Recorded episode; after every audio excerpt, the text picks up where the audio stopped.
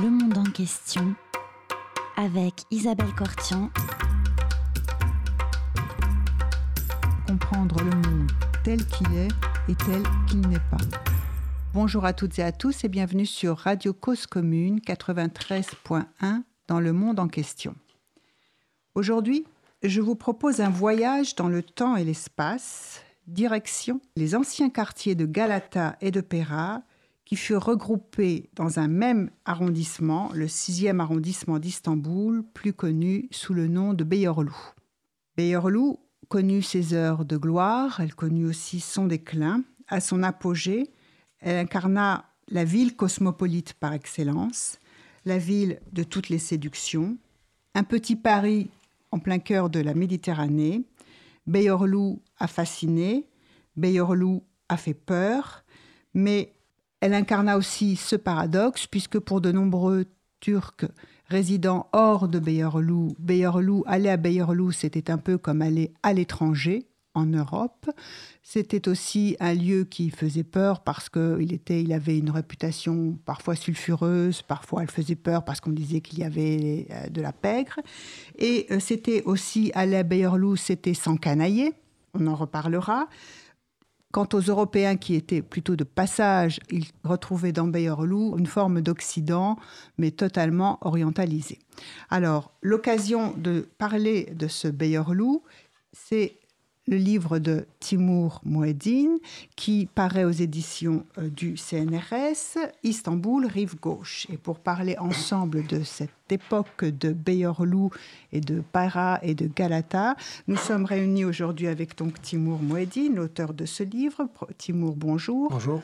Vous êtes professeur de littérature turque à l'INALCO et vous dirigez la collection Lettres turques aux éditions Actes Sud. Pour parler également de ce livre, nous avons le plaisir aujourd'hui d'accueillir Nora Chenny. Bonjour Nora, vous Bonjour. êtes historienne, professeure à l'Institut français de géopolitique à l'Université de Paris 8. Vous avez dirigé l'Institut français d'études anatoliennes à Istanbul entre 2008 et 2012 et vous êtes l'auteur de Camando, l'éclipse d'une fortune, publié chez Babel. Enfin, nous avons le plaisir également d'accueillir Kerem Topuz. Bonjour Kerem. Bonjour. Euh, vous êtes interprète de conférences, vous êtes historien de l'art et vous avez consacré notamment une importante monographie en français à Fikret Mouala, qui est un des peintres turcs de l'école de Paris, le plus connu en tout cas. Et vous avez aussi euh, édité euh, le premier euh, catalogue raisonné. C'est une grande première, n'est-ce pas, dans l'histoire à la fois de la France et de la Turquie. Vous êtes avec Marc Otavi, l'auteur du premier tome d'un catalogue raisonné consacré à Moala. C'est une grande première en France et en Turquie. Alors, merci à tous d'être venus. Timur Mouedine, je m'adresse à vous pour vous poser une première question. Quelle était euh, l'intention de votre livre, qui est effectivement un livre très dense, dans lequel on a beaucoup euh, d'informations et beaucoup d'allers-retours entre Paris et Istanbul et ce quartier de Beyorlu alors effectivement, c'est l'histoire euh, d'une succession ininterrompue d'allers-retours depuis euh, la fin du 19e siècle entre les écrivains turcs et les écrivains français. C'est un travail qui est très très axé sur la littérature, mais qui arrive à s'échapper un petit peu vers... Euh, l'histoire un peu plus sociale, l'histoire culturelle, et culturelle de cette... Le rapport avec la peinture, par exemple, qui m'intéresse beaucoup, et journalisme, enfin bon, toutes sortes de domaines annexes et connexes de, la littérature, mais c'est vraiment les écrivains qui m'ont euh, guidé. Alors, d'une part, euh, bien sûr, les écrivains français qui sont souvent des voyageurs. Euh, on a beaucoup de récits de voyage, depuis Gauthier jusqu'à André Gide, Cocteau, etc. Donc, je me suis dit finalement, ce, catalogue des perceptions d'Istanbul, et en particulier des quartiers occidentalisés, était, était intéressant, parce qu'il y a un déclin, on voit très nettement un déclin s'amorcer à partir des années 40. Et puis je voulais aussi évidemment rendre hommage à la littérature turque, qui est quand même la littérature euh, de ce pays où se trouve cette grande ville et qui a besoin d'être euh, d'être un petit peu mise en valeur. Elle est, souvent oubliée. Et ces écrivains ont, eu ont entretenu la plupart un rapport très très serré avec Paris oui. et avec la France. C'est-à-dire que... effectivement, la littérature, elle est extrêmement présente, la littérature turque. Et à travers ce, ce livre-là, on fait un vrai voyage, effectivement, dans la littérature turque, parce que tout n'est pas encore traduit, mais quand même. Une partie, Tempenard par exemple, a été traduit. Oui, petit à petit, on arrive à, petit, on arrive à, traduire, à faire connaître. Et j'imagine que vous avez traduit une partie des, des extraits du livre. Ah, j'ai tout traduit. Vous avez tout traduit, voilà. une partie, c'est bien. Bon. Bah, comme rien n'était disponible, bah, oui. pas vraiment le choix. Donc toutes ces longues citations, dont on aura peut-être l'occasion d'en lire une ou deux tout à l'heure, euh, elles sont effectivement de votre traduction. J'aimerais que, euh, je me tourne vers vous, Nora Seni, que l'on évoque d'abord pour euh, commencer aussi et se mettre, se plonger dans l'œuvre de Timur Mouedine, qu'on évoque cette ville cosmopolite, ce quartier cosmopolite est tout à fait exceptionnel, qu'a été Beyorlou, Galata et Pera à l'époque de, de l'apogée de ce quartier. Écoutez, et, euh, ce qui est intéressant avec ce quartier, c'est que même à l'époque où euh, les voyageurs viennent à Istanbul pour y retrouver l'Istanbul musulmane, très Pierre Loti, etc., ils s'intéressent, même avant Pierre Loti, ils sont fascinés par Pera, par Beyoğlu, et ils y restent, et c'est ça qu'ils décrivent. Euh, il s'aventure rarement dans la ville historique, euh, euh, dans la péninsule historique musulmane et qui est très sombre et pas éclairée la nuit. voilà. Donc c'est une ville qui va représenter un, un, empilement, une espèce de millefeuille symbolique qui symbolisera en même temps l'Europe, l'Europe donc une population non musulmane, un mode de vie non musulman européen et puis des loisirs européens. Des théâtres, par la suite, ils vont, la, ville, le, ce, ce, quartier Pera va être à sa, à sa frontière. la place Taksim va représenter la République la République euh, victorieuse, et la première planification, la modernité euh, euh, postérieure à la création de la Turquie républicaine. Et, c'est tout ça, tout cet, ensemble de, symboles, l'usage de l'alcool, par exemple, la mixité homme-femme, que représente ce quartier qui va, va irriter euh, de plus en plus euh, le pouvoir, euh, on va dire, musulman conservateur et le mouvement Gezi, la, tentative de transformer le parc qui borde ce quartier en, grand, magasin, représente un peu une lutte vis-à-vis d'une opposition à ce mode de vie, à cet ensemble de symboles. Vous faites allusion aux événements de, de en 2013. Voilà, 2013. En 2013. Donc j'ai fait un bond avec le livre de, de Timur, mais ça, débouche euh, toute cette littérature fascinée par, fascinée, qui, est imbriquée dans euh, la ville euh, dans les rues de Beyoğlu, dans ce qu'elle représente comme une espèce de station avant Paris, avant, l'Europe. Ou vers l'Europe, eh bien, ça, c'est, toute, cette symbolique-là va, va être euh, en opposition, ça, ça, va être le, but de l'opposition, le, le, target de l'opposition de, de Erdogan.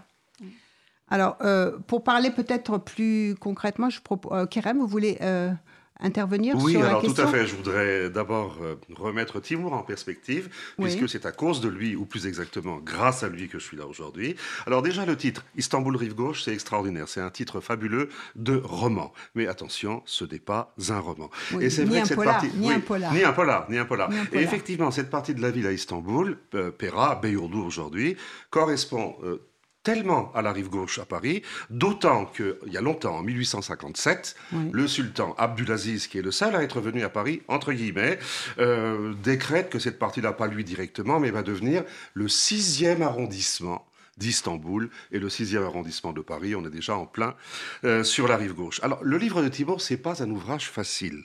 C'est une somme, c'est un condensé. Et on sent que Thibault a été obligé de respecter un format en nombre de pages. Et On sent la je, je, oui, je pense qu'il aurait pu écrire 600, 900 ou 1000 pages sur ce livre, et on le sent prêt à développer, à donner d'autres éléments, d'autres liens. C'est un extraordinaire appel, ce bouquin, lancé à l'ensemble des chercheurs, des académiciens, franco-turcs, turco-français, peu importe, car Timur nous montre un terreau immense où beaucoup de choses restent encore à analyser, à défricher, à mettre en perspective, à relire, à comparer et à comprendre. Donc le travail est absolument euh, sublime.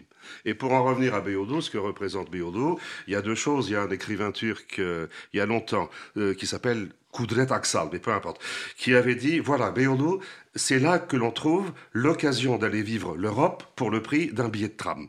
Et euh, pour revenir à Victor Hugo, parce que Timur parle également beaucoup des écrivains français, Victor Hugo avait dit tout ce qui est ailleurs est à Paris.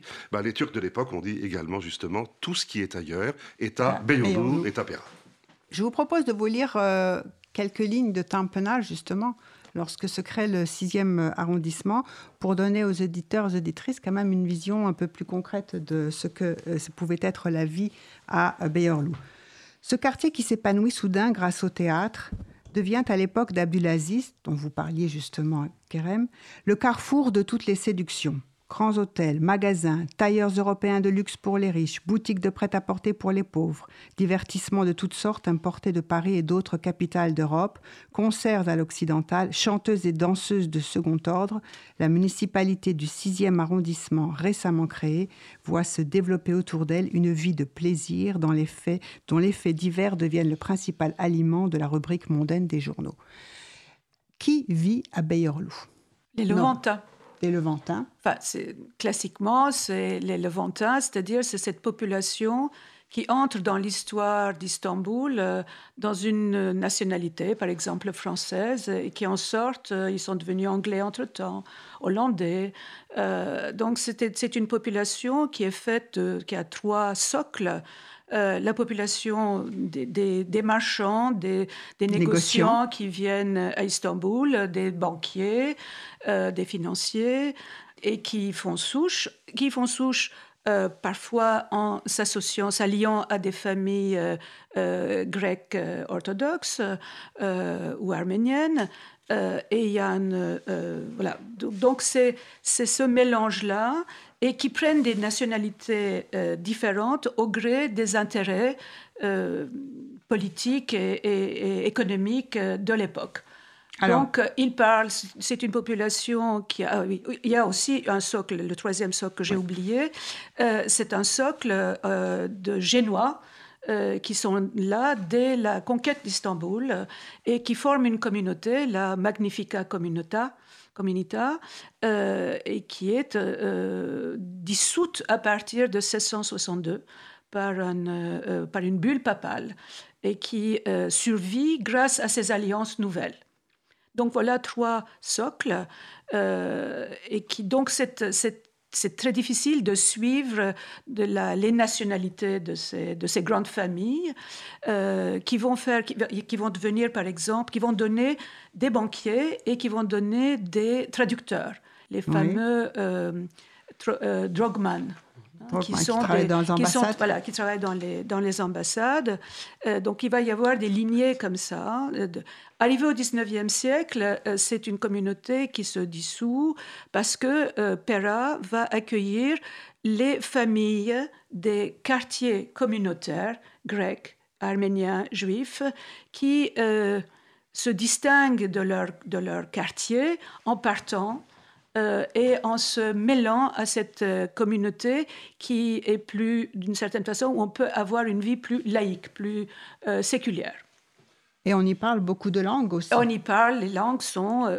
la langue, la langue, la lingua franca de Pera jusqu'à la fin du XVIIIe siècle est l'italien, pour céder sa place au XIXe au français au français, qui était la langue diplomatique, mais la langue aussi qu'on parlait beaucoup. Qu'on parlait dans... la rue. La, langue de la rue à, à, à Pera dominante est le français au 19e siècle. au 19e siècle, tout à fait. Il y a aussi jusqu'au 20e, euh, jusqu'au premier tout le quartier des, des, ambassades aussi, qui font qu'il y a enfin, un, personnel qui est extérieur, qui bouge beaucoup, et puis d'autres qui sont beaucoup plus euh, sédentarisés, euh, sédentarisés mm. qui sont de de Beyerlou, qui ont leur, leur, famille, leur vie. Euh, mais peut-être que ce sont ceux-là qui euh, ne vont moins écrire sur eux et sur Beyerlou que d'autres de l'extérieur. Euh, Timour, quel est votre... Oui, enfin, on a, on a peu de... On a des témoignages privés, il y a des, familles où il y a des mémoires et des généalogies qu'un chercheur peut trouver, mais on ne peut pas dire que cette littérature a touché un grand public. Les, Turcs eux-mêmes sont très ignorants de, des Levantins. D'ailleurs, bon, il y a toujours un préjugé assez fort. C'est forcément euh, dans la République euh, des gens, des, traîtres potentiels à l'État moderne. Enfin bon. Donc on ne les aime pas beaucoup sans savoir qui ils sont exactement, sans avoir beaucoup de témoignages. Il y a uniquement euh, Giovanni Scognamillo, donc un Italien d'Istanbul, qui a raconté hein, dans des mémoires d'un Levantin, très très beau texte d'ailleurs, où il raconte ce qu'a été son enfance et sa jeunesse et toute sa carrière euh, dans ce Beyoulou cosmopolite où euh, Enfin, il, me souviens qu'il nous avait raconté qu'il il allait à l'école italienne dans les années 30 et que euh, l'école italienne était tout à fait fasciste. Et dans, dans on pouvait vivre comme un petit fasciste italien à côté de voilà des, autres populations. C'était tout était possible. C'est une sorte de, camailleux à peine croyable, hein, ce Beyoulou, et assez tardivement. Mais aussi quelqu'un comme Scognamilo disait quand on était en je en privé, il a dit, tu sais, finalement, euh, le, les Turcs ne m'ont jamais accepté. Il a dit, mm. avec mon nom italien, il a écrit toute sa vie, il a été collaborateur du cinéma turc, enfin c'est quelqu'un qui était complètement inscrit dans la vie culturelle turque, mais c'était Giovanni. C'était pas mm. Ahmet. Hein. Mm. Voilà, donc c'est quand même, il y, a, une difficulté, on sent, sous la République à euh, exister exister pour ce qu'on est, euh, parce que les, les, autres. Bah, voilà. C'est les autres, c'est les plus nombreux, les musulmans, les Turcs musulmans. Oui, parce que, en fait, euh, l'histoire de, de, ce quartier, de cette partie particulière, c'est une, aussi. Euh, au départ, majoritairement, ce sont plutôt des populations non musulmans, et progressivement, ça va décliner au fur et à mesure d'un certain nombre d'événements ou de départs, et donc elle va avec la dissolution du, du, quartier comme lieu d'habitation. Et les quartiers sont à fondement religieux et, communautaire. Oui. avec une homogénéité linguistique. Dans un quartier grec, on parle le grec, on entend le grec dans la rue. Dans le quartier juif, on entend le judéo-espagnol dans la rue. Mhm. Et donc, euh, euh, ces quartiers vont, vont, tendre à se dissoudre avec la République. Et bien avant, déjà au XIXe siècle, les classes dominantes, les, les familles euh, qui, se, qui se distinguent par le succès économique, vont partir de ces quartiers pour aller vivre à l'occidental, à Pera, à Beyoğlu. Alors, au, 19e, d'après les quelques recensements qui ont été faits sur Beyoğlu, Pera, il y a grosso modo deux tiers de non-musulmans pour un tiers de musulmans, c'est dans le, livre de Timur. Mais quand on parle de, de Beyoğlu, c'est l'artère principale, Istiklal la grande rue, ancien nom Jadte Kebir, grande avenue. Mais euh, ne peut pas se concevoir, et d'ailleurs je me demande ce dont on a tenu compte dans les recensements, parce que dès qu'on parle de Beyoğlu, il y a également d'un côté, de, à droite, Tepebaşı, de l'autre côté, Cihangir, d'autres quartiers. Il y a surtout Galata, et il y a également Karaköy, qui, tout simplement a pris son nom parce que c'était là où vinrent s'établir des juifs karaïtes à l'époque. Ça a mhm. donné Karaköy, qui signifie tout à fait autre chose en turc aujourd'hui, village noir, alors que ce n'était pas ça. Et euh, l'élément fondamental, c'est un centre économique essentiel. Beyoğlu, Galata et tous les environs. Centre économique qui va évidemment décliner parce que 19e démembrement progressif de l'Empire ottoman, homme malade de l'Occident. Et euh, en, 1900, en 1941, toujours dans le livre de, de, Timur, il y a Jacques Ancel, dans l'un de ses livres, qui dit que, effectivement, Beyoğlu, Pera, Galata, tout ça a décliné pour une simple raison, c'est que désormais, le sucre, le café, le charbon, les automobiles, le tabac, les noisettes, les tapas, les tapis passent désormais par d'autres ports et ne transitent plus par Istanbul. Donc, tout le quartier, oui, était très important, mais surtout, avant toute chose, économiquement parlant, avant de devenir par la suite un lieu de bohème. Et la bohème à Beyoğlu, peut-être qu'on va en parler, et des tavernes. Je dois dire deux mots sur le, côté portuaire aussi. Oui. Euh, autour de 1900, Istanbul était un des premiers ports du monde, juste après Londres. Et arrivé en 1940, c'est une, c'est un bras mort en fait de la Méditerranée. Voilà, donc ça, ça explique tout tout ce qui se passe dans cette mm. ville et, son, probablement que le déclin économique est accéléré par le départ des minoritaires, par le déclin, le fait que un commerçant grec ou arménien doive prendre un associé turc enfin les, juifs aussi. Dire tout le monde était finalement mis sous pression et euh, ça n'a pas beaucoup encouragé le développement de l'activité dans ces années-là. Même si Istanbul est redevenu euh, une très grande ville économique euh, depuis, depuis 20 ans, mais il y a eu un creux terrible au milieu du XXe siècle. Et est-ce que vous pourriez, Nora Seni, évoquer peut-être la famille Camando? Ah, bah, voilà une... comment une famille s'insère à Bayerlou, comment elle participe à la fois à la vie culturelle mais économique du ils sont, ils font, la famille Camando fait partie de la, du fondement de la banque euh, moderne à Istanbul jusqu'à jusqu'au moitié du 19e siècle, les, la banque, euh, enfin, les, affaires financières sont menées par les sarrafs. Ce sont des, en effet des prêteurs de monnaie. Mhm. Et euh, à partir du 19e, de la moitié du 19e siècle, pour être banquier, il faut être sur les places financières européennes, soit à Paris, soit à Londres. Et voilà une famille qui va se transformer en banque occidentale. et les banques qui vont s'installer euh, comme la Banque ottomane par exemple ou le, Crédit lyonnais, qui vont s'installer euh, dans l'Empire ottoman, euh, vont en faire des associés. Pour, pour, prendre racine. Et eux, par contre, vont partir d'Istanbul vers 1869 pour s'installer à Paris parce qu'ils sont suffisamment opulent du point de vue économique pour euh, être avoir envie de vivre à la parisienne et euh, avec le mode de vie de la nouvelle banque, de la haute banque parisienne.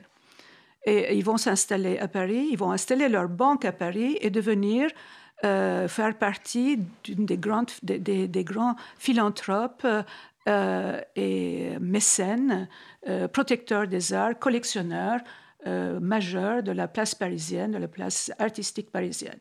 Euh, ils ont un musée à Paris, le musée euh, Camondo, dans, près du parc Monceau.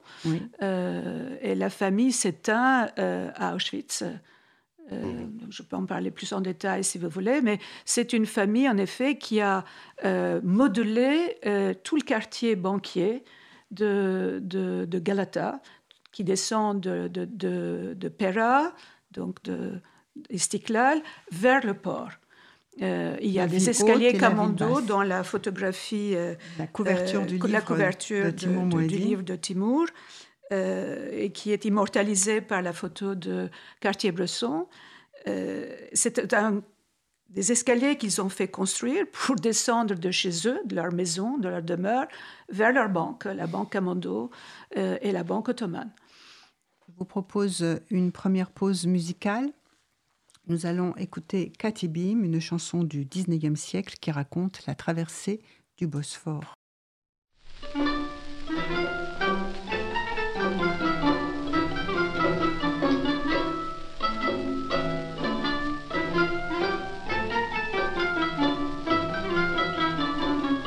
Cause commune.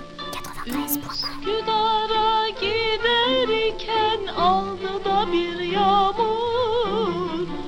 Üsküdar'a giderken aldı da bir yağmur.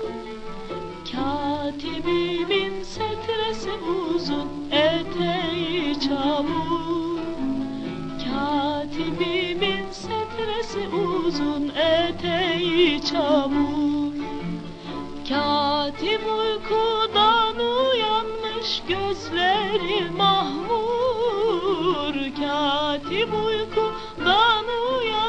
Uyanmış gözleri mahmur Katip benim ben katibin eline karışır. Katibime setrede pantol ne güzel yaraşır Katip benim ben katibim elle karışır. Aman Allah katibime kolalı da gömlek ne güzel yaraşır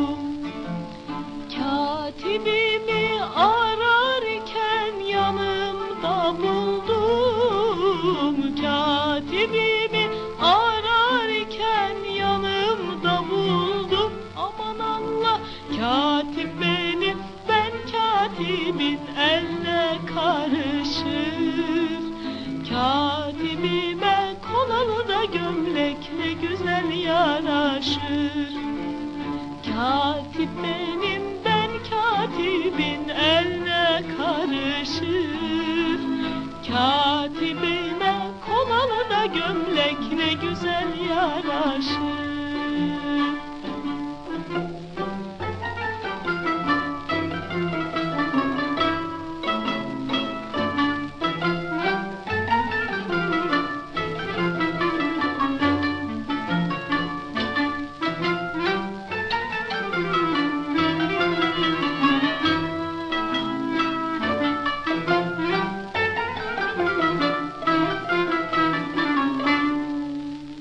Radio Cause Commune 93.1. Vous écoutez Le Monde en question et nous sommes en train de parler du livre de Timur Mouedine Istanbul, rive gauche. Nora Seni, avant notre pause musicale, vous nous parliez de la famille Camando. J'aurais une question à vous poser. Quel est euh, l'impact euh, urbain de la participation, la contribution au développement urbain de la ville de la famille Commando D'abord, ils font partie de ce conseil municipal qui a euh, expérimentalement divisé la ville en plusieurs districts et qui a fait de Pera euh, le troisième arrondissement dont on parlait tout à l'heure. Euh, ce sont des propriétaires immobiliers et à ce titre-là, ils ont fait partie donc de la modernisation du, du quartier, le fait qu'il y a eu euh, de l'éclairage urbain après la, après la guerre euh, de Crimée, de Crimée de l'éclairage urbain, du ramassage euh, Des des, or- des ordures, ordures. et la construction de, de- de trottoirs. Donc une conception différente du quartier.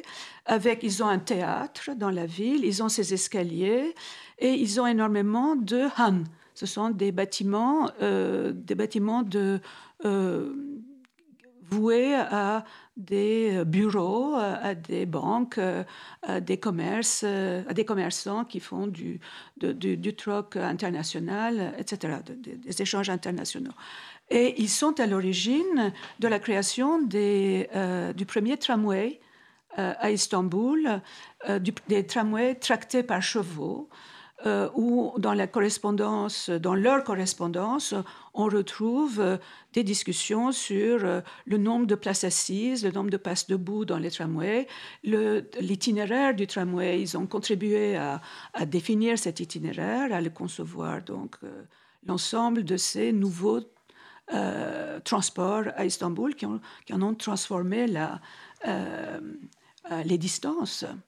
Euh, oui, parce qu'il faut se rendre à Beyorlu. Euh, Timur Mouedine, euh, que fait-on justement quand on rate euh, son dernier tramway ou quand on rate le dernier vapeur? Parce qu'on pouvait aussi s'y rendre en bateau. Que se passe-t-il pour tous ces jeunes adeptes de la vie bohème à Beyorlu Bah, C'est une aubaine pour eux parce qu'ils vont pouvoir passer la nuit dans un café chantant ou dans un bouge de Galata, ce qui est, ce qui est, bon, assez largement raconté dans la littérature turque des années, on va dire, 1920 à 1960. hein. c'est presque un topos. Oui. Euh, la, la virée à Beyorlu, hein, que, que va-t-il se passer? Donc une sorte de, euh, de promenade où vous allez perdre votre innocence en réalité à travers des lieux louches et moins louches, des lieux de chansons, euh, des musicals, etc. Euh, il y a d'ailleurs un très beau reportage de Haraguler euh, que, que je mentionne à un moment, Oui. où deux jeunes écrivains, Ferry Tedgu et Demirözlü, vont traverser la nuit et vont entrer dans l'âge adulte à travers cette découverte d'un Beyoğlu nocturne qui est avec ses hauts et ses bas. Donc des gargotes, des restaurants chics, euh, des bordels, euh, des cafés chantants, etc. etc. Donc c'est- ce lieu-là qui fait fantasmer l'âme turque. Voilà.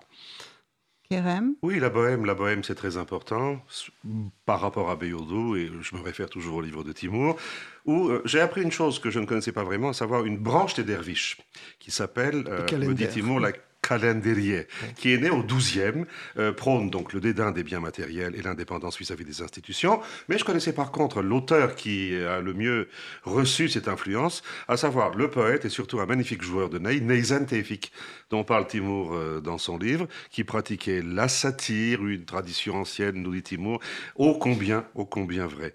Mais euh, on a parlé, je ne sais pas si on a parlé du, du, du, bâtiment Camondo tout à l'heure, mais c'est là également vers Galata, vers le port, où euh, des dissidents d'un groupe, du groupe D en l'occurrence, vont venir euh, s'y établir, où il y aura beaucoup de noms importants dans la vie intellectuelle, dans la vie littéraire turque.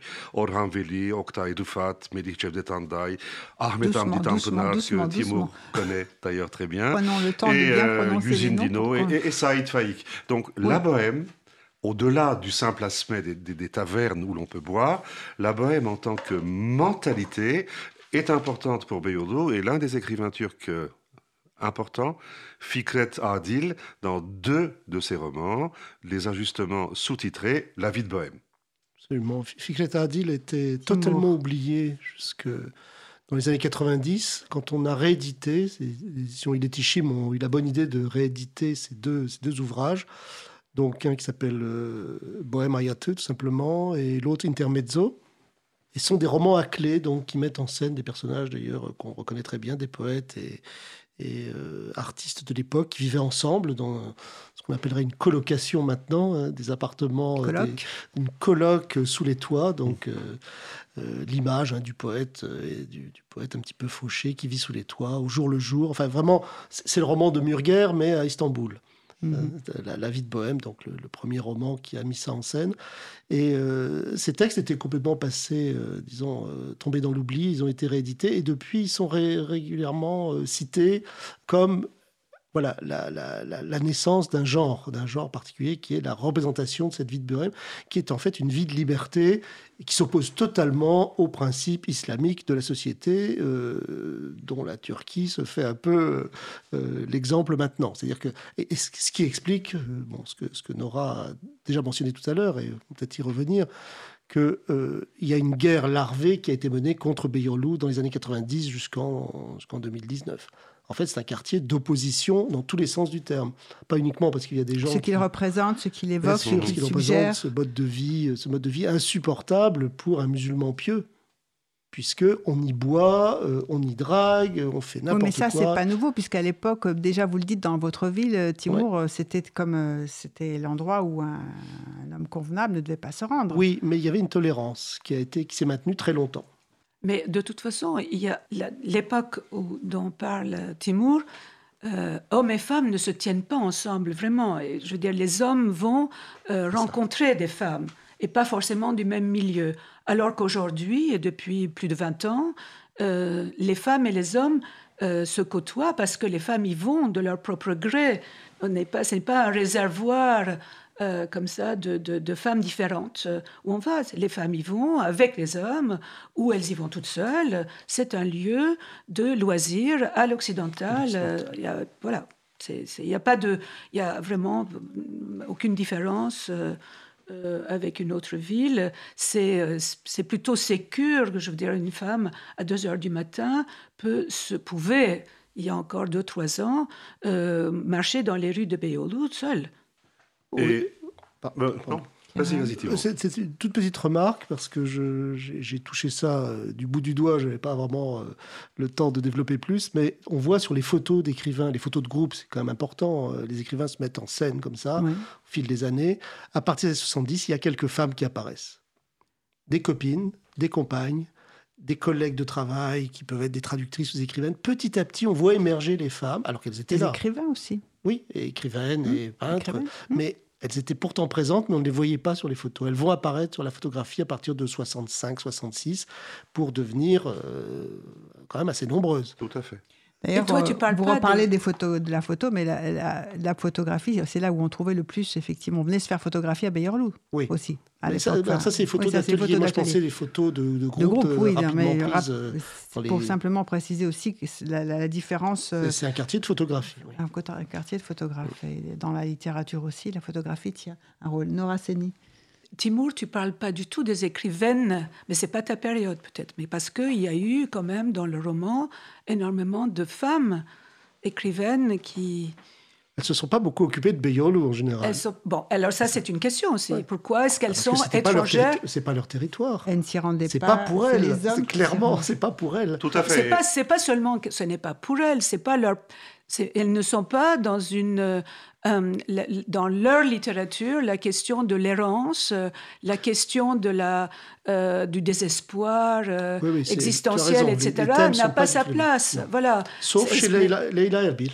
Peut-être. Mais ça, ça est vraiment moi, je trouve que ça aurait été tout à fait intéressant que tu, te poses la, que tu poses la question pourquoi ce n'est pas?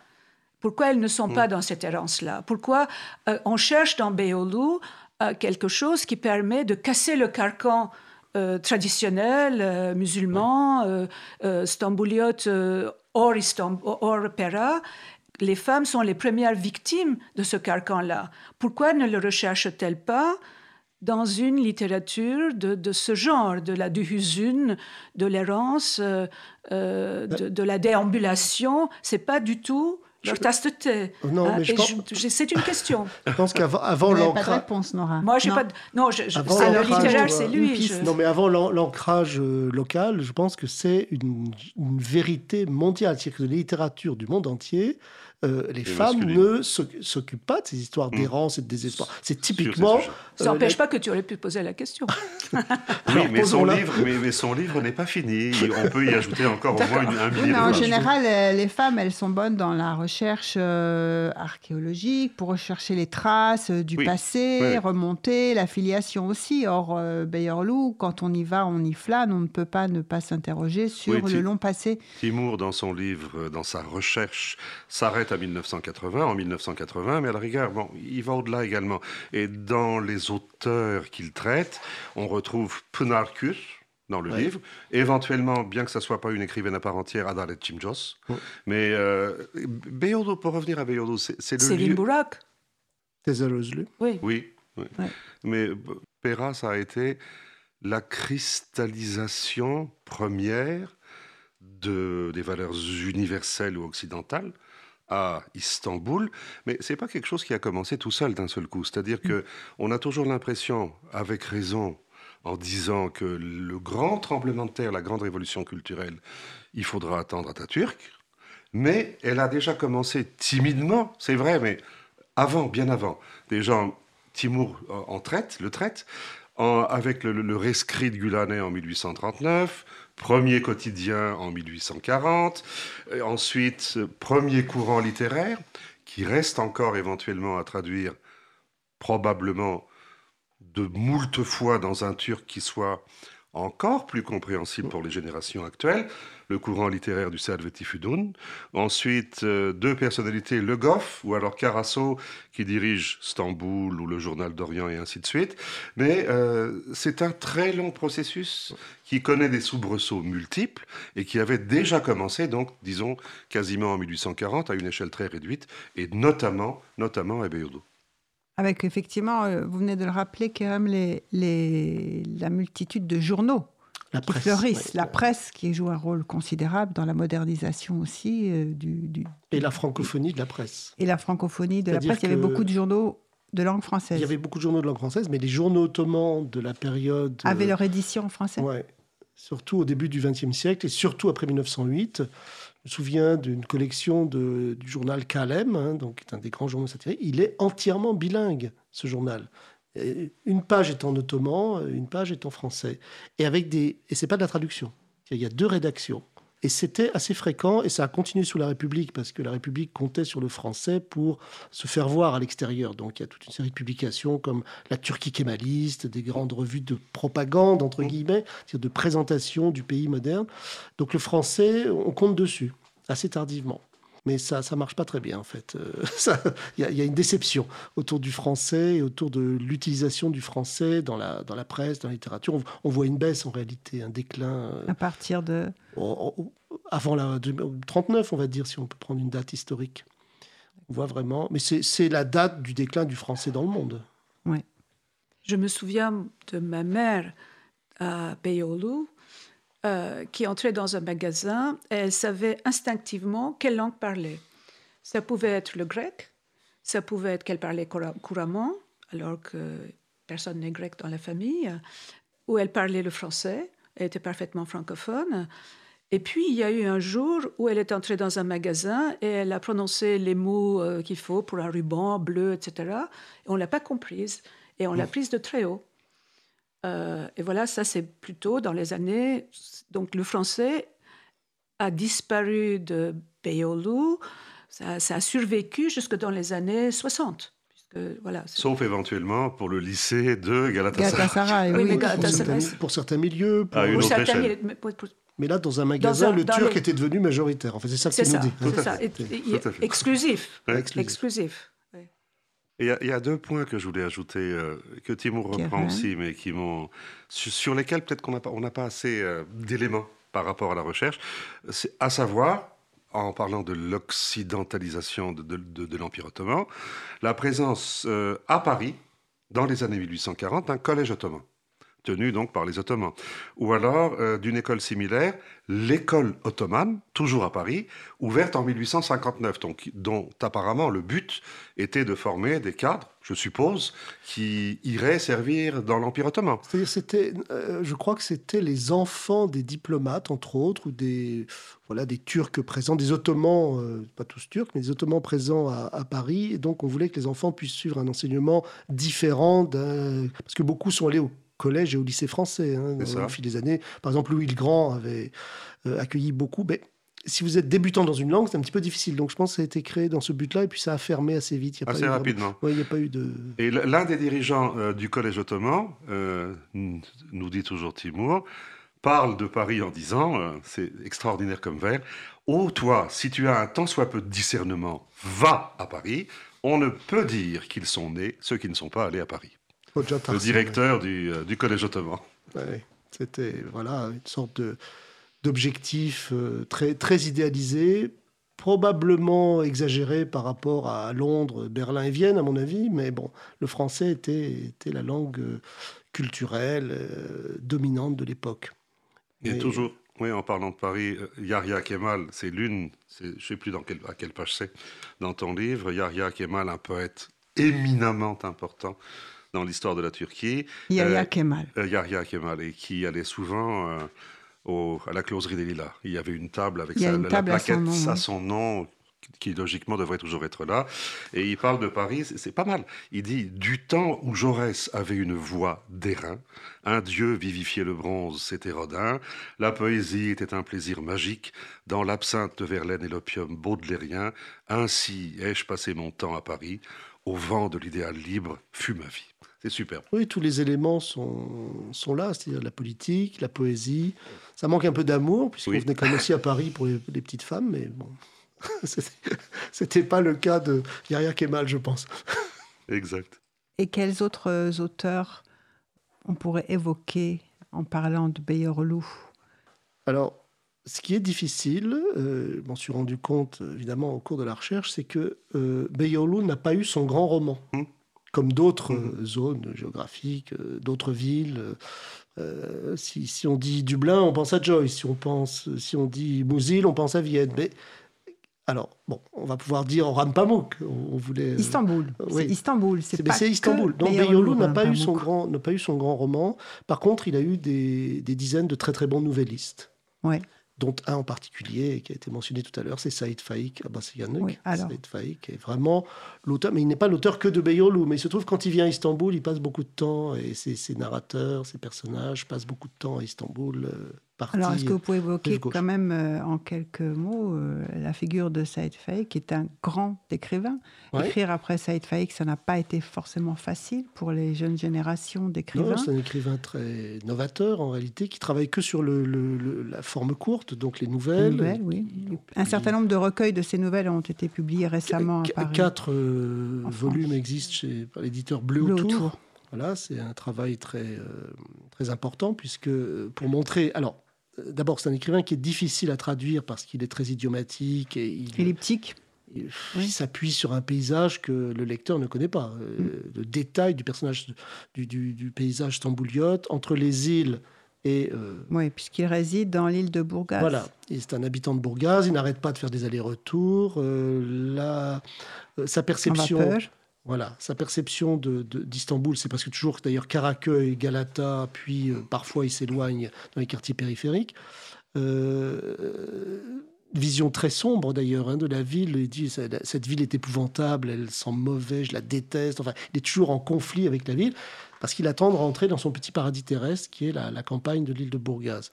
Et il a vécu longtemps à Paris, sauf erreur. De, tu, dis de 1931 à 1935. Alors, il n'était pas à Paris, il était euh, à Grenoble, Lausanne puis Grenoble. D'accord. Donc, euh, il, a, il, a, quelques nouvelles sur, euh, sur, la, sur Grenoble, justement, qui lui a beaucoup plu.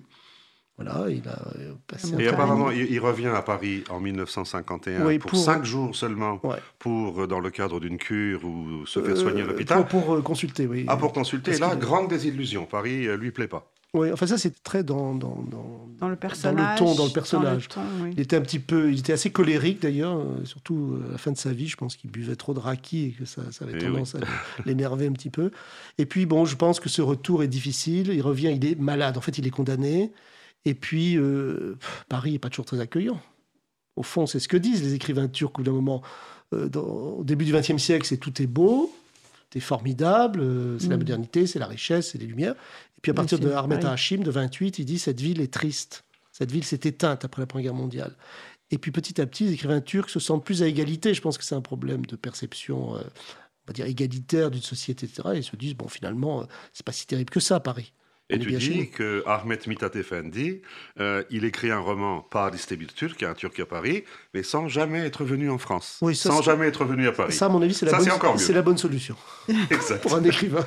Avec, euh, il a un guide Bedecker, il a un guide de voyage, mais bon, il utilise son imagination et ça peut, ça peut suffire. Je crois que l'idée que le déplacement est indispensable, c'est aussi une, une illusion. Euh, pour un romancier, on peut très bien, bon avec des documents, euh, depuis qu'on a la photographie, etc. On peut très bien écrire sur des sujets, c'est pas ça qui compte.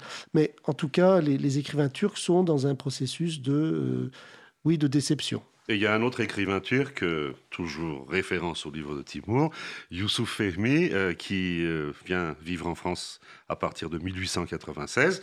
Alors là, c'est l'amour fou, dans la mesure où il dit, j'ouvre les guillemets, Je rêvais donc de Paris, non à l'instar des jouisseurs qui ne rêvent de cette cité que pour leur plaisir, mais à la manière des fervents musulmans qui s'embarquent pour la Mecque dans le but de s'imprégner des lumières célestes. Superbe. Je vais casser le, le, tableau idyllique là, de l'amour des, des, écrivains turcs pour, pour euh, Paris, euh, avec non, euh, on vous écoute. Enis, Enis Batour qui vient inviter pour, un, pour un, séjour à Paris par, par, une université ou je ne sais quel organisme. Et je l'ai entendu à la Sorbonne euh, déclaré, donc il y a, non, il y a une quinzaine d'années. Hein, Parce qu'il vient et continue. Euh, et euh, dire cette ville, Paris, dont je n'ai rien à apprendre. Voilà, c'était assez arrogant de sa part.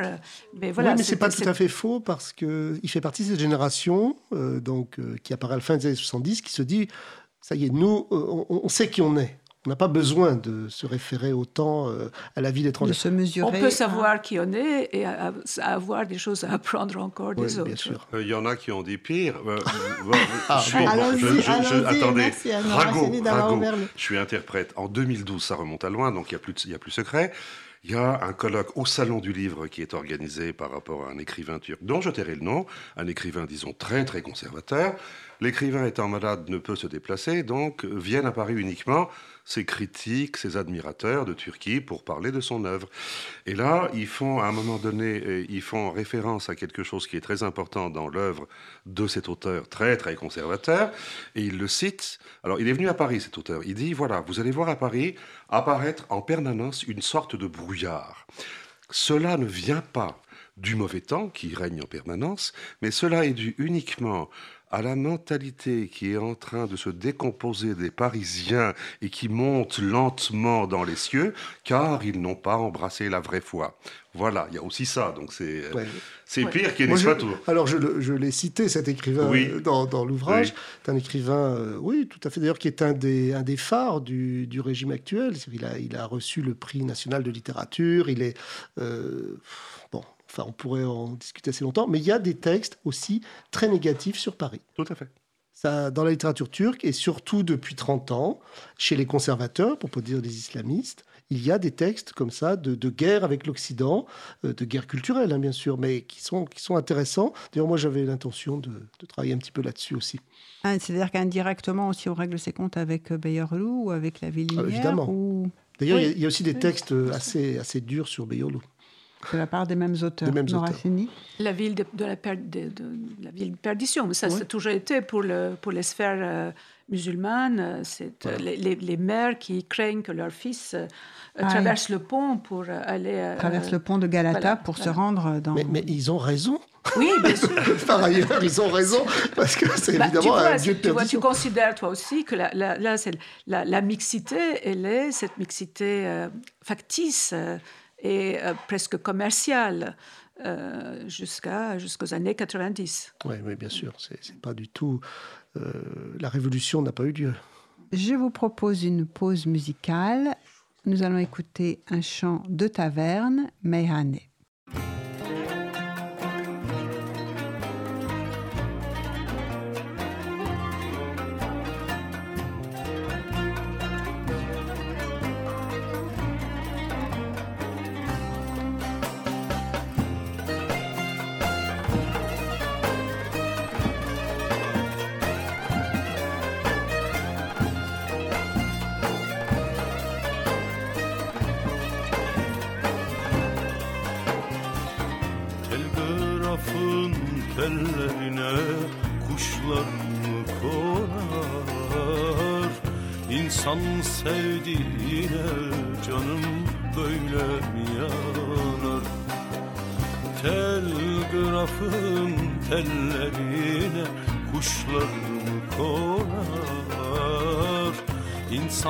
Sevdiğine canım böyle mi yanar Cause Commune Yanıma gel yanıma otur şöyle yanıma. Bu gençlikte neler geldi garip başıma? Yanıma gel yanıma otur şöyle yanıma Bu gençlikte neler geldi garip başıma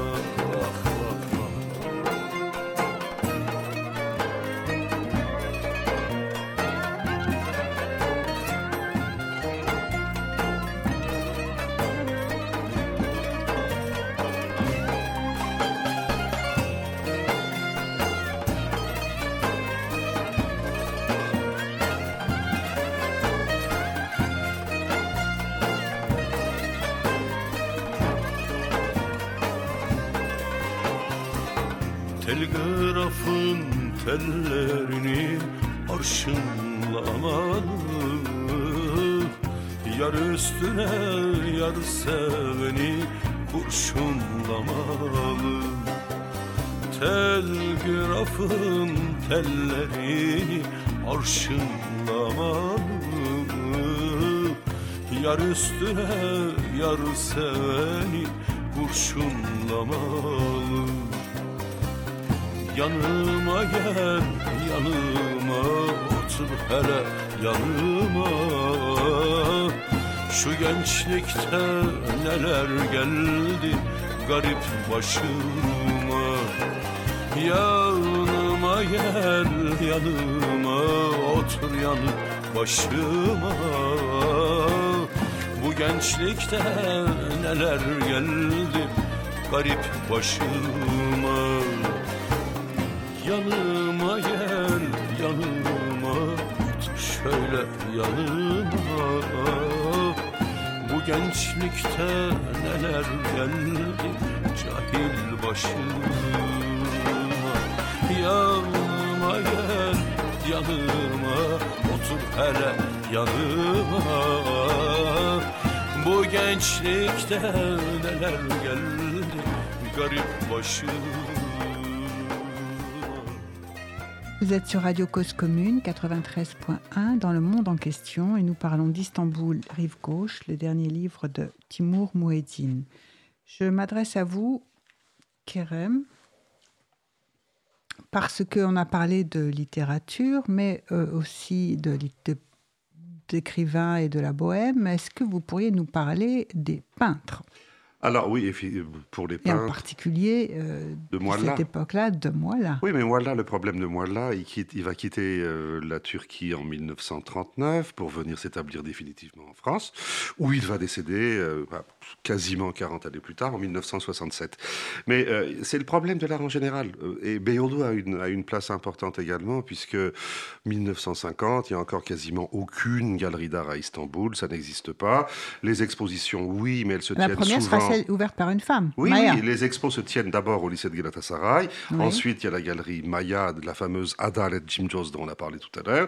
Ensuite, il y aura une seconde galerie euh, qui va être ouverte par un Allemand, qui est l'époux de la sœur d'un personnage intellectuel turc important, Bedir Ubolu. Et déjà, dès les années 50, on a euh, Yüksel Aslan, c'est un autre peintre très important qui va venir vivre quasiment toute sa vie artistique à Paris et qui est un peu comme Orhan Peki qui est lié. Alors, j'adore le mot, les existentialistes en Turquie s'appelaient les on le retrouve dans le livre de Timur, s'appelait les boulantıcı. Les boulantıcı, ça veut dire les nauséeurs. Ah oui, les nauséeurs évidemment. Et euh, ceci dit, est-ce que la génération intello-turque de l'époque a vraiment compris l'existentialisme ou le surréalisme?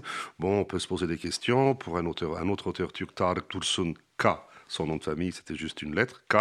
Pendant quelques années, dit-il, on a joué au sartrisme. Et on n'a rien fait d'autre. Mais euh, pour Tristan Tzara, c'était important, la Turquie, notamment par rapport à Nazım Hikmet. Pour Philippe Soupeau, y est venu, d'autres y sont venus. Et euh, le surréalisme, c'était plus intéressant, toujours livre de Timur, puisque à travers le surréalisme, il y a un projet global où se rejoignent Marx, transformer le monde et Rimbaud, changer la vie. Mais euh, la peinture aussi, elle est, elle est née, mais ceux qui, les, grands peintres qui, sont, qui ont vu le jour, entre guillemets, à Beyoğlu ou alors à Pera, sur le Camondoan, euh, au travers les différents courants artistiques, beaucoup Beaucoup, ils sont pas très nombreux non plus, beaucoup sont venus ensuite travailler à Paris, et là, il y en a toute une flopée de peintres turcs de l'école de Paris. Une vraie école. Euh, Nora Chenny, vous vouliez intervenir. Euh, C'est intéressant parce que euh, Kerem disait qu'il n'y a pas une seule galerie dans les années 50 et aujourd'hui il y a une multitude, on peut dire une multitude, multitude de, nouveaux musées, lieux culturels, centres culturels qui s'ouvrent. Ils sont tous à Pera Beyoğlu. Il y a le musée de Pera, Istanbul moderne, le centre culturel Salt, euh, et puis d'autres à venir. le musée de. Est-ce que le nouveau Salt, euh, le nouveau musée des coachs euh, sera peut-être encore sur les bords de. de, oui, il est en construction. Voilà, en construction. il y a aussi, de l'autre côté, à Dolabdere, une vallée des musées avec des musées privés, des galeries américaines qui sont en train de se. C'est l'autre, l'autre version de version. Donc, mais c'est toujours Beyoğlu, en fait. C'est toujours Beyoğlu. Les marges de Beyoğlu. Et, l'importance dans les années 60-70, euh, même au-delà de, du consulat français ou de l'Institut français, où se tenait un grand nombre également d'expositions. C'est ça. Et euh, on peut même rajouter, on l'a totalement omis, il y a une fondation qui a été très importante pour l'art et la culture en général. C'est la Fondation pour l'art et la culture d'Istanbul, à l'initiative du groupe Eczacıbaşı, qui ont organisé des festivals à n'en plus finir, tous plus importants les uns que les, uns que les autres. Qui fonctionne comme un, ministère de la culture. Tout à fait. C'est ça, les mécènes. Alors, initiatives privées, les, mécènes, turcs, c'est-à-dire les grands industriels qui ont de l'argent et qui ont l'intelligence de, de, financer réinvestir euh, dans la, culture. Les banques qui elles-mêmes sont éditrices, un certain nombre.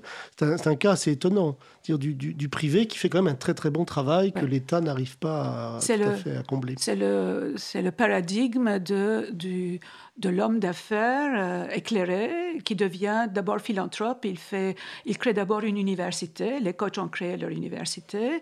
Et puis, ils ont créé un musée. Cette fois-ci, le premier musée coach n'était pas à, à Beyoğlu, mais sur les bords euh, du Bosphore. Mais maintenant, ils sont de nouveau rentrés à Beyoğlu. Les Eczacıbaşı, qui, qui sont à l'origine du musée, euh, de, du musée pardon, de Istanbul moderne. et puis, ça, continue comme ça. C'est ce paradigme-là euh, des, des, des, grandes familles.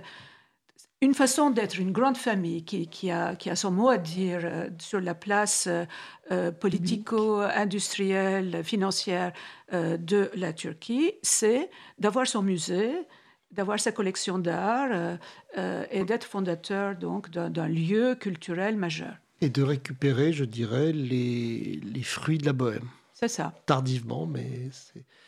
Et on investit aussi dans les universités Oui, il y a une université Koch, oui. Euh, il y a une université euh, euh, voilà, oui, voilà. et il y a un musée Sabancı, bien sûr. musée Sabancı aussi sur le Bosphore. J'ai oublié le Sabancı, absolument. Euh, et alors, euh, moi là, quand même, quelques mots. Vous nous avez dit qu'il naît à Bayerlou, euh, Kerem, mais il part à Paris. Mais quand même, oui, parlez-nous de son œuvre. De... Il est un peu, euh, moi là, Fikret là, c'est un peu comme Neyzen Tefik. Neyzen Tefik adorait insulter.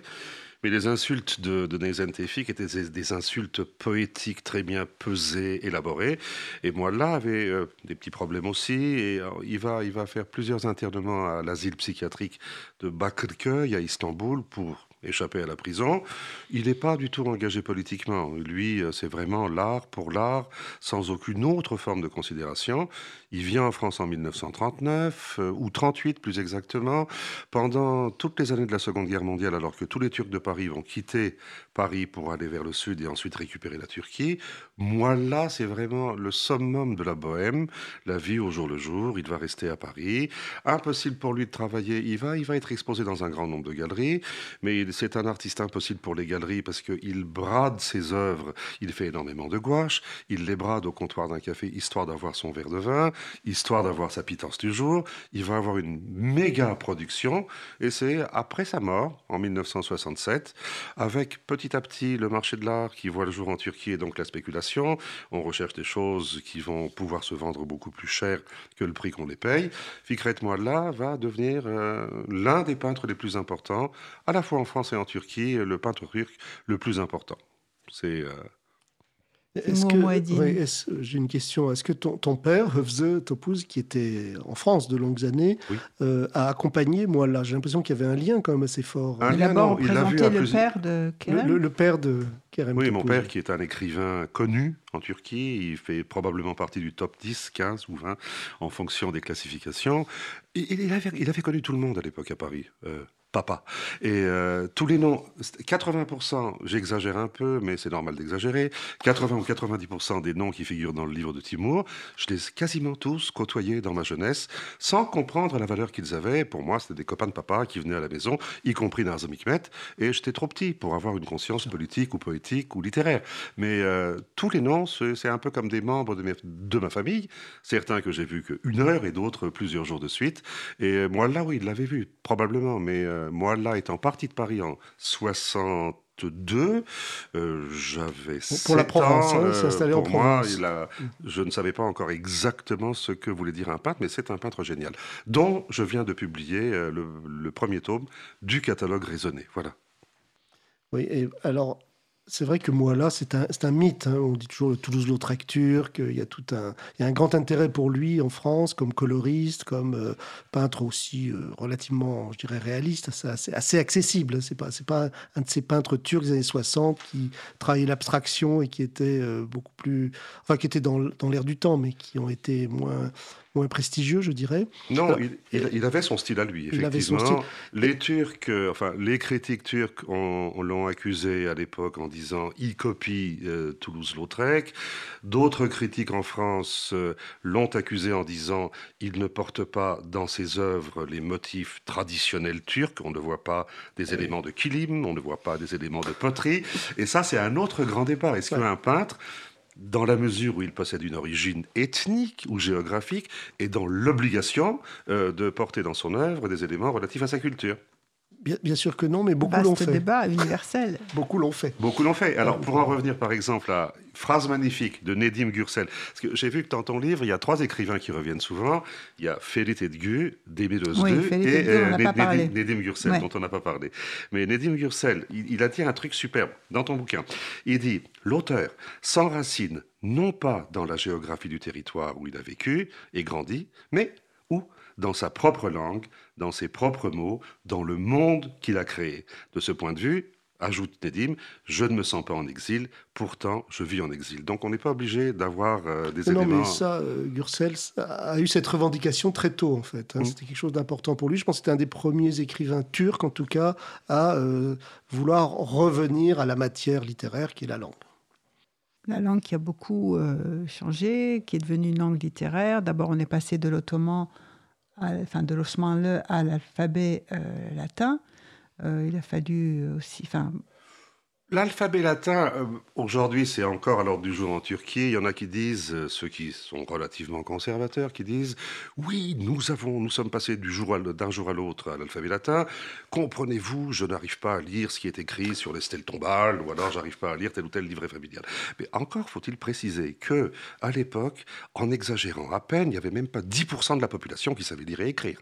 Donc, euh, le changement d'alphabet, vraiment et vraiment de chez vraiment, n'avait pas une, une une importance capitale et heureusement qu'elle a eu lieu. Et beaucoup de ces 10% qui savaient lire et écrire euh, étaient du côté de Péra non. Non. non, non, Ils étaient où? Partout, Le, le, et l'administration ottomane qui, n'oublions pas, bien que malade, bien que décomposé, bien que vivant sa dernière période, au travers du droit ottoman, à travers d'un tas d'institutions, essayait tant bien que mal de fonctionner sur toute la surface de l'Empire. Donc il fallait énormément de gens en poste dans ces différentes provinces qui puissent savoir lire et écrire, tout simplement. D'où les 10%. D'ailleurs, la question se pose pour les, pour les minoritaires. Là, je, lisais il y a quelques jours un texte sur Yervant Odian, donc un des grands écrivains arméniens qui va euh, enfin, il va pas disparaître en 1915. Lui, il, arrive à s'échapper. Il va faire encore une carrière littéraire après euh, la période du, génocide. Euh, Yervant Odian, qui est un très bon écrivain de l'époque ottomane, dit nettement Je n'ai jamais pu dominer l'ottoman écrit. J'écris en arménien, je peux évidemment converser sans problème euh, avec mes collègues turcs, etc. Mais l'ottoman écrit, c'était un autre monde. C'est-à-dire ça supposait des années de formation avec beaucoup d'arabes, beaucoup de persans. Et c'était pas... Beaucoup, beaucoup de mots ottomans voilà. Donc, inventés. Voilà, des enfin, mais toute langue s'invente. Des terkip, des, des, combinaisons de mots, etc. Et du coup, c'était une langue qui était fermée à de nombreux Turcs et à de nombreux euh, citoyens ottomans, donc euh, minoritaires, par exemple. Donc, c'était pas une langue qui a eu une grande diffusion au niveau de la langue écrite. Et c'est pour ça que bon, la, remarque de Kerem est juste. C'est peut-être pas une aussi grande perte que ça quand vous quand vous perdez pas 90% euh, de locuteurs ou de, gens capables mm. de vous exprimer dans cette langue, c'est peut-être bien de la remplacer. Et par contre, la langue en tout cas, c'était plus simple. Pour, ceux qui, pour, ceux qui, du jour au lendemain, se sont retrouvés euh, illettrés, c'était quand même un peu difficile. Et c'était les élites. ils n'ont pas été, illettrés. Non, non, non. moi, là, en revenant à moi, là, il continuait à écrire avec l'ancien alphabet à Paris. Comme ça, écrivait avec, les deux, avec les deux. Oui, ils écrivent, mais les, ceux qui, pour lire euh, écrire, tu peux continuer à écrire dans ta langue pour lire. si tous les journaux sont, euh, c'est Ahmet Insel qui raconte que son grand-père ou son père euh, demande, lui demandait de, de, lire le journal pour lui. C'est vrai. Il y a eu cette, cette coupure-là pour les plus bon, lettrés. Pas, mais les autres, c'est pas si loin de, de les non lettrés, bah, sont, certainement. sont devenus alphabétisés en très peu de temps. Tout à fait. Et le problème ne s'est pas posé à partir de 19... pour ceux qui sont nés à partir de 1923, grosso modo, parce qu'ils ont été éduqués à la... avec la nouvelle manière. Mais c'est vrai qu'on a remodelé. Euh, pas réinventé, mais on a vraiment remodelé de fond en comble une langue. Euh, c'est-à-dire une personne, si une personne vivant aujourd'hui en 2019, on la transporterait dans un cadre administratif à Istanbul, Constantinople, en 1870, il va avoir énormément de mal à comprendre ce qui s'y passe. C'est exact. Mais euh, côté littéraire, ça, a amené également des, tas de catastrophes. C'est-à-dire, le problème, c'est que on a voulu traduire énormément de choses oui, classiques, on a voulu grecs, latins, euh, tous les romanciers, les, grands noms européens. Mais il fallait des traducteurs, il fallait que les traducteurs aient le potentiel pour pouvoir traduire.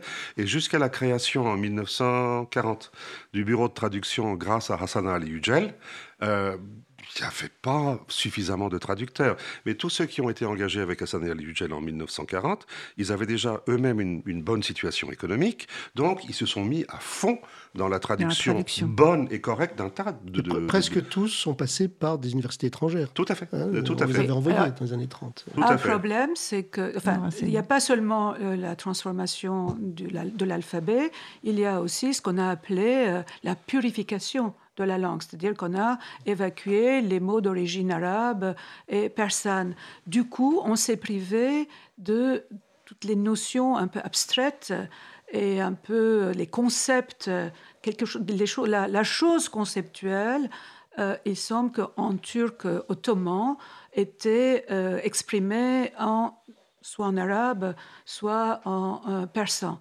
Du coup, sans ces mots, euh, on a attendu les, nouveaux concepts euh, fabriqués à partir de racines dites euh, turques. Des, néologismes, voilà, des, néologismes, qui ont eu du mal à s'installer et qui ont, qui ont parfois des sonorités difficiles.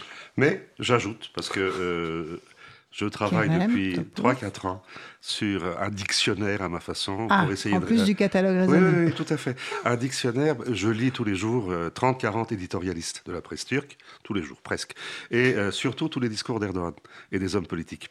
Et euh, les mots anciens, arabes, persans, reviennent, reviennent, reviennent, à la mode ah énormément. Les expressions, les idiomes, les dictons, et j'en suis déjà à 200 pages. Il y, a, il y, a, la nouvelle politique liée euh, au pouvoir, euh, enfin, au gouvernement euh, AKP avec Erdogan à la tête, qui remettent au goût du jour des, des, des, notions, des mots, des expressions, comme tu dis, tirées du Coran directement. Et pas tout le monde... Pas, forcément, pas, forcément, pas, forcément, Mais, mais, ça revient en effet au goût du jour, au contraire. Ça, ça devient un marqueur. Euh, de, euh, des sympathisants euh, de la nouvelle mouvance.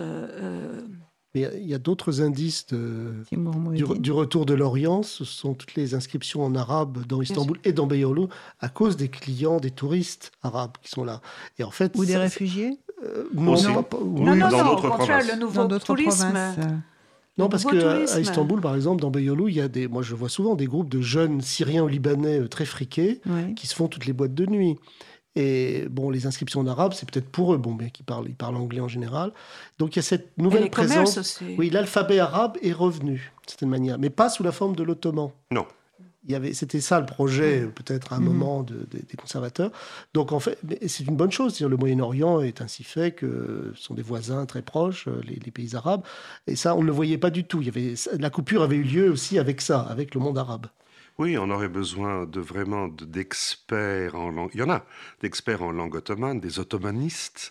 Euh, il y en a, pas suffisamment, de façon à pouvoir remettre la main, réanalyser toute la littérature, le, divan, la, le divan, c'est pas le canapé, la littérature du divan, la poésie, et tout cela euh, nécessite des gens ayant suffisamment de bagages par rapport à l'ottoman. C'est pas aussi évident, c'est très compliqué comme langue. Non, mais il y a, il y a des bons turcologues en Turquie dans ce domaine-là. Le problème vient plutôt de ce qu'ils ont rarement la connaissance d'une langue étrangère. Les bons turcologues sont très inscrits dans les langues turciques ou le turc ancien, et pas d'anglais, pas de français. Et donc, la production critique étrangère, ils ne la connaissent pas. Voilà, mm. c'est ça le gros handicap. Ça peut se résoudre, mais pour l'instant, on en est là quelques mots de, cinéma. Est-ce que on est arrivé à évoquer ce, ce Beyorlou littéraire, cette vie littéraire dont vous parlez dans le livre dont il est question depuis maintenant une heure Est-ce que un film, des cinéastes ont pu en rendre Enfin, moi, j'ai pas du tout abordé cet aspect-là. Euh, j'ai parlé un petit peu des, salles de cinéma qui font partie du paysage, mais euh, la représentation au cinéma, ce serait un autre sujet, en fait, et assez riche. Bah, on peut ajouter euh, un auteur dont parle euh, Timur Onat Kutlar, qui est un, euh, romancier, un, littéraire, et qui est, à la, qui est à la base de la fondation euh, de la cinémathèque turque dans les années 60, avec Eczacıbaşı, Shakir Eczacıbaşı. Ils ont créé une, cinémathèque et on a pu voir, par exemple, 8 et demi dès sa, dès sa sortie euh, en Europe. A un magazine, Yeni Cinéma. C'est ça. C'était une sorte de cahier du cinéma. Cahier du cinéma, cinéma Une sorte de cahier du cinéma turc. Enfin, il y avait vraiment une volonté de, de s'inscrire dans aussi la. Bon, c'est très émouvant, la production européenne. Un des, ça aurait été un des moyens, et ça a tenu le coup une bonne dizaine d'années finalement. Et tu disais tout à l'heure que la, Cinémathèque venait d'ouvrir avec un des anciens voilà. fondateurs de Jacques Chalom, qui, est à la direction de cette euh, nouvelle Cinémathèque. Et qui a pour projet de juste retour des choses. juste retour des et choses. Elle est où cette Cinémathèque À Cadiqueuil. C'est la municipalité de Cadiqueuil qui soutient ce projet pas très étonnant.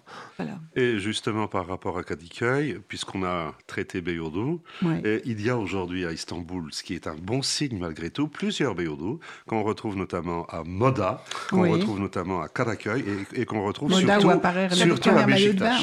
Ah oui. Tophane aussi, donc vive les nouveaux Beyoğlu. Kadıköy. Oui, mais bon, tous ces nouveaux Beyoğlu sont souvent très axés sur la distraction et pas sur la création culturelle. Sauf à Beşiktash, où il y a énormément de libraires et beaucoup de lieux de rencontres, euh, entre guillemets, intellectuels. Oui, bon, tout, ne se voit pas l'œil nu. Hein. Moi, je, je, passe souvent dans ces quartiers, mais j'ai l'impression que pour remplacer Beyoğlu, il y a quand même du travail. Bah, déjà, pour mieux connaître euh, Beyorlou, peut-être aussi, c'est une invitation, n'est-ce pas, que vous nous lancez, euh, Timon Mouadine, avec votre livre. Et je vous remercie aussi, Nora Chény, de votre participation et des apports que vous avez fait à cette émission. Je vous remercie aussi, Kerem euh, Topouze, de votre contribution et de la richesse de votre culture. On voit que vous êtes né dans une famille où, effectivement, vous avez rencontré beaucoup de gens. C'était très impressionnant. J'espère que vous n'avez pas parlé trop vite pour tous nos auditeurs. Mais euh, de toute façon, on donnera beaucoup de références dans notes, dans la mise en ligne de l'émission. Je vous remercie tous de votre participation. Je vous donne rendez-vous pour une prochaine émission. Merci en régie à Charlotte et aussi à Quentin et à Olivier. Et nous nous quittons tout doucement sur une air que l'on a beaucoup chanté euh, au moment des manifestations de Gezi. Au revoir à toutes et à tous. Au revoir. Au revoir. Bir öyle bir böyle kelamlardan Yasaklardan illallah. Başına buyruk kararlardan Fermanlardan illallah. Bir öyle bir böyle kelamlardan Yasaklardan illallah. Başına buyruk kararlardan Fermanlardan illallah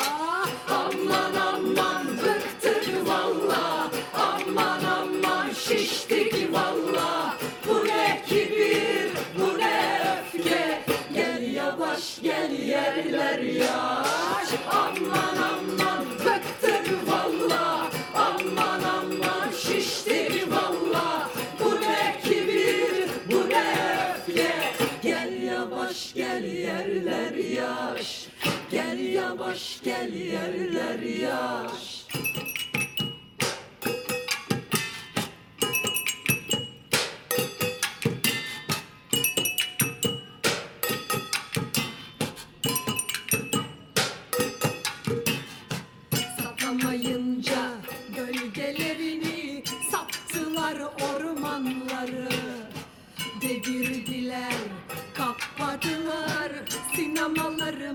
insanları Satamayınca